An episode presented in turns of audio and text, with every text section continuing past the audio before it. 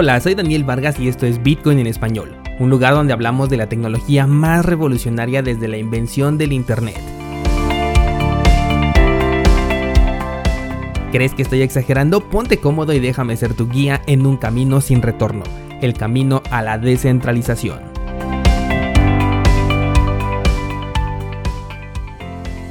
Bienvenido, hoy es martes primero de septiembre de 2020. Tenemos varias cosas de las que platicar, así que vámonos directo a las noticias, aprovechando de que el precio de Bitcoin sigue moviéndose en las sombras y no nos ha dado nada interesante de qué hablar. Vamos a comenzar con el popular robo de 1400 bitcoins de una cartera en software que también es muy popular y además recomendada. Se trata de Electrum.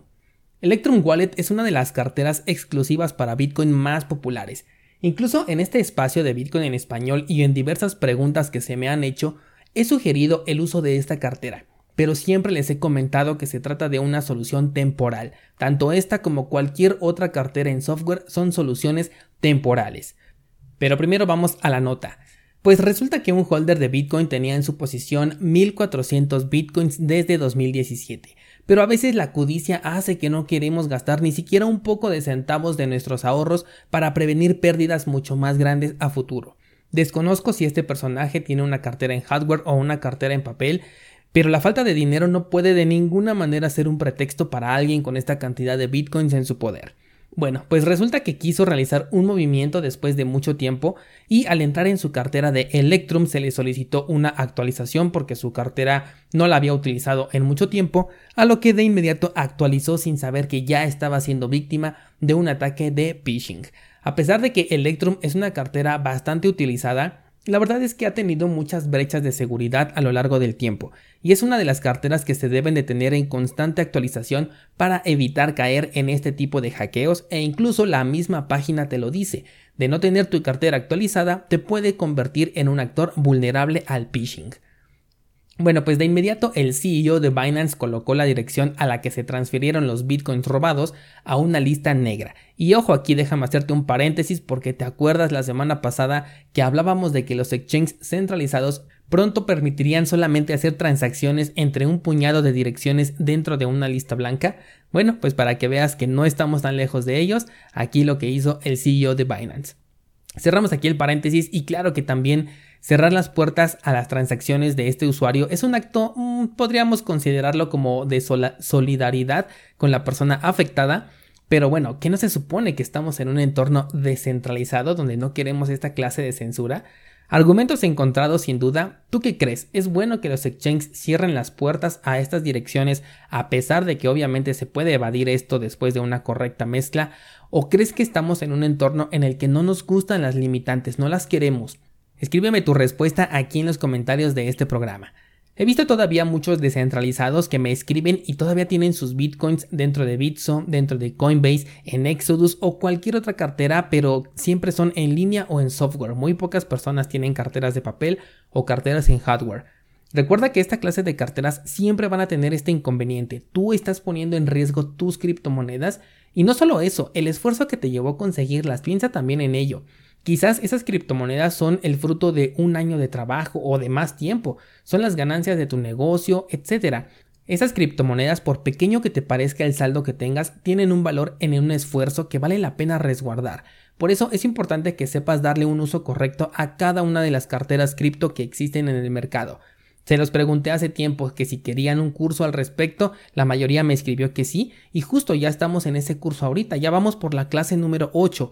En este curso de carteras cripto te enseño desde cuáles son los diferentes tipos de carteras, cuál es el uso sugerido que se le debe de dar a cada una de esas carteras, cuánto tiempo debes de mantener tu dinero dentro de cada una de las carteras y por último, cuánto dinero es recomendable tener en cada una de estas carteras. Imagínate, si esta persona hubiese destinado el 0.01% de sus 1400 bitcoins en tomar este curso, hoy no estaría sufriendo una pérdida que asciende a más de 16 millones de dólares.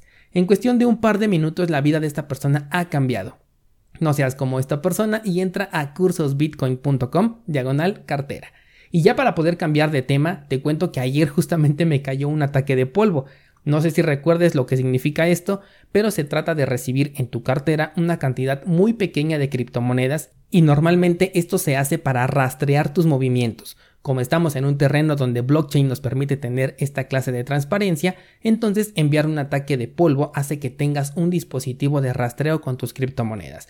Me di cuenta porque eh, obviamente rastreé este, este depósito que no tenía por qué caerme y me di cuenta que hicieron una mezcla de criptomonedas y posteriormente comenzaron a enviar una cantidad muy pequeña de bitcoins a diferentes direcciones, dentro de ellas la mía.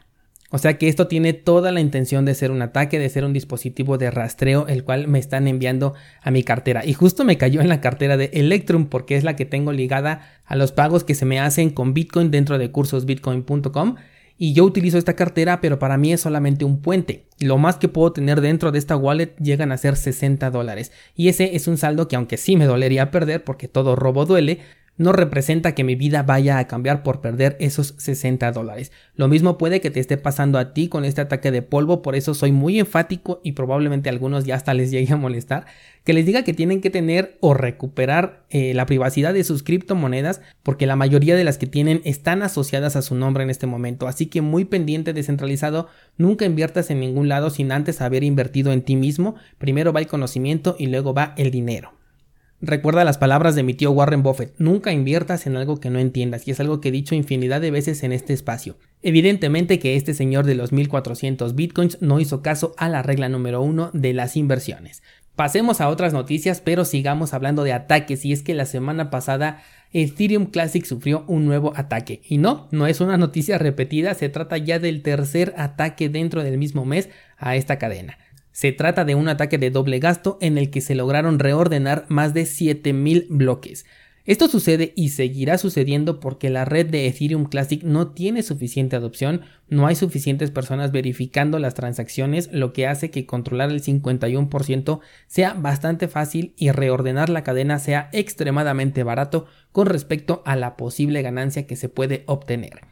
Por poner un ejemplo, si esto sucediera dentro de Bitcoin, el costo sería millonario y el ataque seguramente sería un fracaso, debido a la alta eh, tasa de hash rate que se tiene, al gran número de nodos verificadores, a los que pronto me voy a unir con mi propio nodo para poder aportar aún más seguridad a esta red y que tengamos un entorno realmente seguro.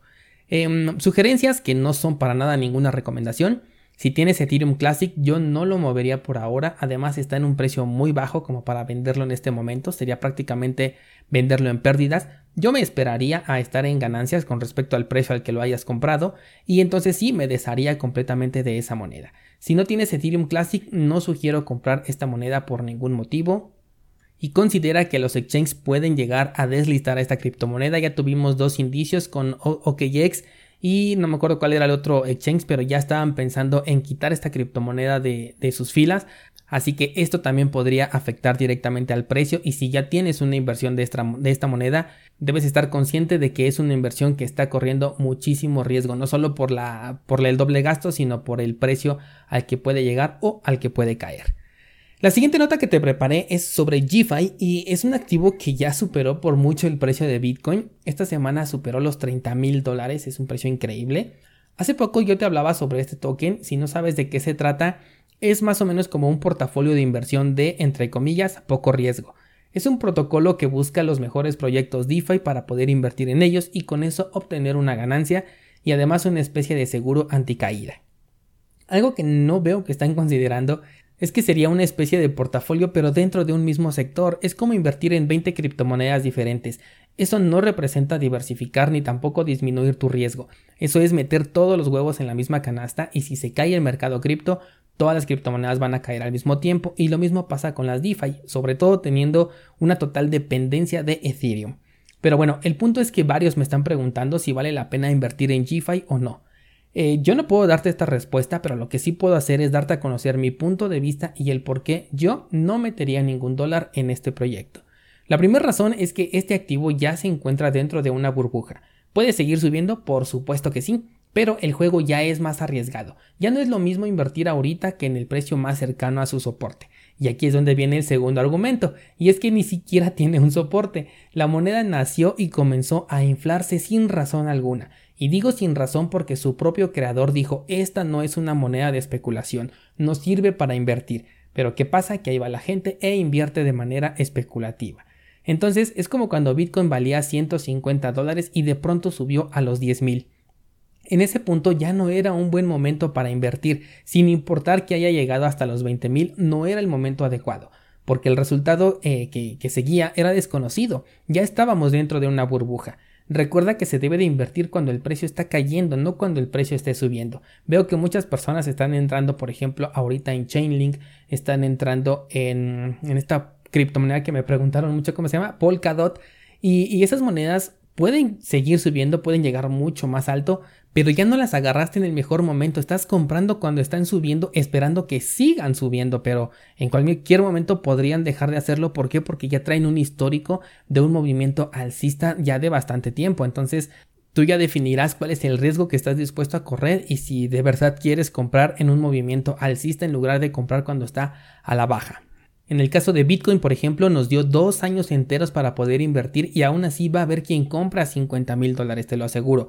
Para el caso puntual de GFI no hay zona de acumulación, simplemente existe una burbuja que se infló desde el día 1 y no sabemos hasta dónde va a llegar y qué tan fuerte va a ser la caída, porque puede llegar a caer más abajo del precio al que salió, porque ni siquiera comenzó con uno, un dólar, dos dólares así, sino que ya comenzó con un precio muy alto, por lo tanto la pérdida puede ser considerable. Y por último, el número 3 es la liquidez de GFI. Se trata de un token con un circulante demasiado eh, restringido, son apenas 30.000 unidades, lo que por un lado hace que su precio suba descontroladamente, pero por el otro lado hace que no encuentre suficiente liquidez en el mercado. Todos sabemos que en cualquier proyecto existen las ballenas, eh, aquellas personas que tienen muchísimo capital de un solo token o de una sola criptomoneda. Imagínate que una ballena en GFI tenga en su poder 10.000 tokens y no quiera venderlos. Entonces la oferta y la demanda tiene que moverse entre solamente 20.000 tokens que además están distribuidos en cada uno de los exchanges que tienen listados a este token. Porque acuérdate que aquí no existe un mercado único en el que tú puedas comprar y vender y todo sea eh, todo se tome del mismo mercado, sino que cada exchange representa a un mercado por separado.